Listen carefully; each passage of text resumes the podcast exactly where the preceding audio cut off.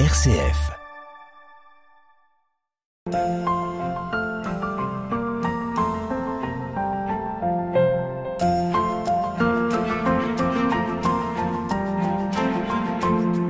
RCF, Hubert Moritz.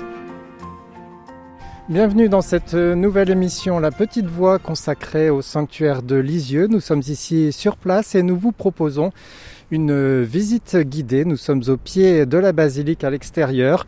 Et notre guide est Maria Rodriguez. Maria, bonjour. Bonjour. Alors, je vous laisse vous présenter. Vous faites partie de, de l'équipe accueil, c'est ça? Oui, du servi service accueil au sanctuaire Sainte-Thérèse. Et vous faites souvent des visites guidées? Oui, énormément avec les jeunes, hein, avec Ouais. euh, les groupes de collégiens, lycéens, et ainsi que les groupes euh, étrangers de, venant d'Amérique latine et du Brésil. D'accord. Ah, Vous parlez plusieurs langues? Oui, portugais, espagnol, et aussi, ben, évidemment, des groupes d'adultes français, évidemment. Alors, on est ici à l'extérieur devant la basilique. On va pas non plus rester trop longtemps parce qu'il fait pas très chaud aujourd'hui. Mais en général, je suppose que vous commencez euh, vos visites par, l'extérieur et on, se tourne vers la façade de cette basilique.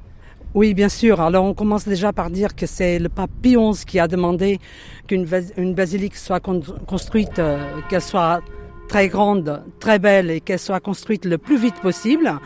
Et en commençant par la façade, évidemment, on rentre déjà dans le message de Thérèse. On voit Thérèse tout en haut qui nous accueille. Et euh, au centre de, de la façade, on voit les vertus par lesquelles elle a été reconnue vénérable. Donc les, les vertus théologales et les ve- vertus cardinales. Ce qui nous emmène euh, à voilà, le chemin que Thérèse nous montre, par lequel nous devons procéder pour arriver au même, euh, au, au même amour que Thérèse et surtout au même royaume que Thérèse. Alors, cette basilique, elle a été érigée euh, dans, dans les années. euh, Dans les années, en, elle a commencé donc en 1929. La première pierre, elle a été posée évidemment en 1929. Le gros œuvre, il a été terminé en 39. Et euh, après, évidemment, il y a eu la deuxième guerre mondiale. Euh, ça a été un peu le chantier a été stoppé. Et euh, le- les finitions de décoration, c'est-à-dire les, les mosaïques, les vitraux et tout ça, ce qu'on va voir à l'intérieur, euh, ça a été terminé plus tard. Donc, elle, euh, elle, elle a été consacrée en 54. Donc, euh, par euh, est prête à accueillir tous les pèlerins, évidemment, à partir de 1954. Alors, cette basilique, elle est immense. Est-ce que c'est l'une des plus grandes églises de France ou pas? Alors, c'est une des plus grandes construites au XXe siècle. Voilà. D'accord. Donc, euh, on- elle peut contenir euh, 3000 personnes. Vous allez voir quand on rentre, euh, il y a 3000 personnes qui peuvent être assises avec la vue vraiment vers le maître-autel. Euh, aucune colonne, aucun pilier n'empêche la vue vers le maître-autel. Puis il y a aussi en dessous une, une grande crypte hein, qui peut accueillir pas mal de monde aussi. hein. Oui, oui, il y a une crypte qui peut contenir entre 750 et 1000 personnes. Évidemment, pas autant à la période que nous vivons actuellement, mais en période normale. Alors on va s'avancer peut-être, on va y rentrer euh, tout doucement. On a toujours des, des parterres de, de fleurs hein, qui nous accueillent. hein. C'est, oh, et puis l'esplanade est assez grande. Alors moi je me souviens de la, la canonisation des parents Martin. Il y avait du monde dehors pendant la messe, hein, donc il y a eu des milliers de personnes. hein. Oui, oui, tout Vous à y fait. étiez vous? Non Euh, non, moi j'étais à Rome. Ah, j'étais, oui, oui, tout à fait. J'avais la chance d'être à Rome à ce, à ce moment-là. Mais même au moment de, de- des fêtes de Sainte Thérèse, on a euh, vu des, de- vraiment le, le parvis complet de gens parce qu'il n'y avait plus de place dans la basilique ni dans la crypte. Alors ici, là, euh, on peut visiter plein de choses. Ici, enfin, quand des groupes viennent, euh, on peut aussi monter maintenant au dôme parce qu'il y a un ascenseur maintenant. hein. Oui, alors euh, il y a un ascenseur mais qui ne va pas encore jusqu'au dôme. Bon, ça sera, je pense, dans les mois ou peut-être années à venir. Et il y va déjà, mais on n'a pas encore l'autorisation parce qu'il y a des aménagements spéciaux à faire, donc euh, on ne peut pas. Mais euh, on peut faire. Donc l'été, le dôme il est ouvert au grand public, euh, au- moins au mois de juillet et août, ça c'est sûr. Des fois, ça se prolonge un petit peu. Et euh, avec des groupes euh, privés, des groupes qui réservent des visites, on peut aller au dôme, même en plein hiver, on, on le fait quand même. Alors là, on entend depuis un moment des, des cloches. Il y a un carillon imposant qui est détaché de la basilique. hein. Tout à fait. C'est un campanile qui a été construit euh, un peu plus tard, dans les années en 74, 1974, et qui con- contient 51 cloches qui, qui ont été offertes la plupart par les, par les soldats prisonniers de guerre, en fait, au retour de, de la guerre. Alors on va monter encore ces, ces quelques marches qui nous emmènent à la partie principale de, de la basilique, ici à, à Lisieux.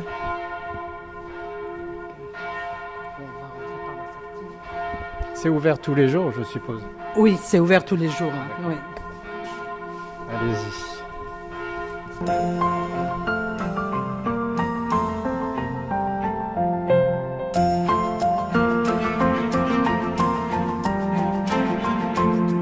RCF, Hubert Moritz.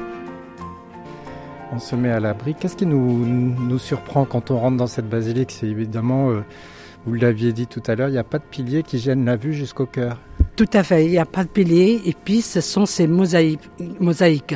C'est vraiment d'une beauté rare et qui impressionne euh, toutes les personnes.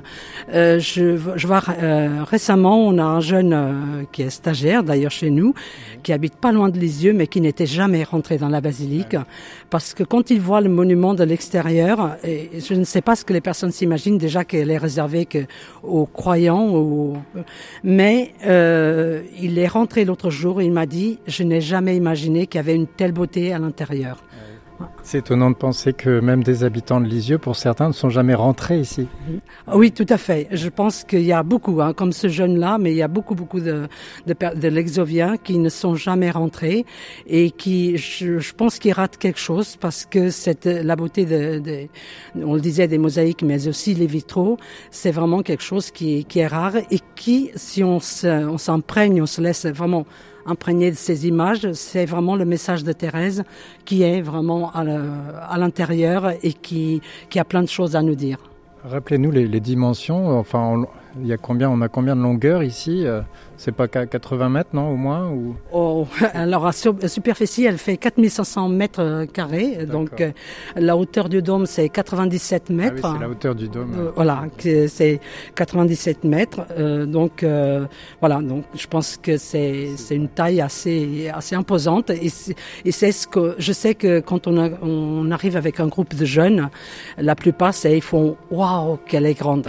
C'est vraiment le- cette immensité euh, qu'on a l'impression dès qu'on franchit la porte.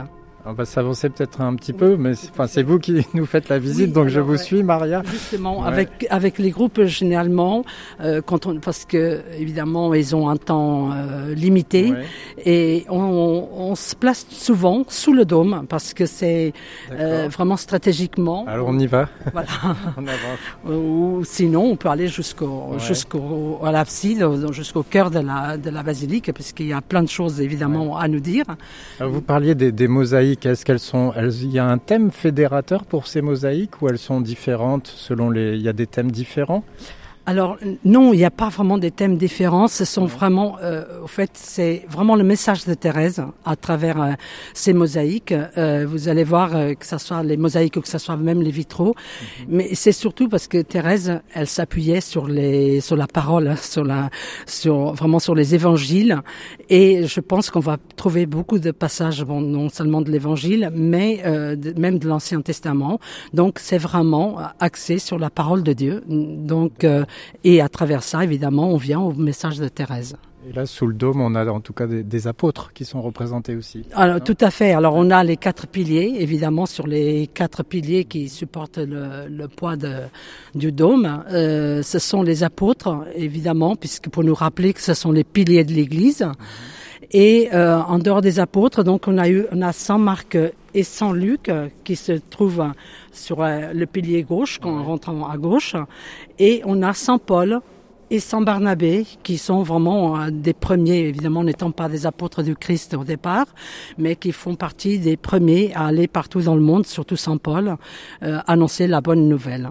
Et alors si on se retourne vers le fond, on a une immense mosaïque qui nous rappelle des, dates importantes, c'est ça, hein, dans, la vie de, dans les, dates de l'Église par rapport à Sainte Thérèse, c'est ça? Oui, tout à fait. Alors on voit surtout euh, déjà au centre cette belle mosaïque qui représente Thérèse avec euh, les papes autour d'elle. Combien ça a été important, évidemment, les papes, euh, à commencer par celui auquel elle a demandé l'autorisation de rentrer au Carmel à l'âge de 15 ans, mais surtout le pape Pie XI, celui qui vraiment qui aimait tant Thérèse et qui l'a euh, qui a canonisé évidemment Thérèse, mais euh, qui la déclare aussi euh, patronne des missions, patronne universelle des missions, et que vous voyez qui est représentée sur la droite, donc à droite de, de, de Thérèse, et plus tard, donc le pape Pie XII qui la déclare patronne secondaire de la France au même titre que Jeanne d'Arc.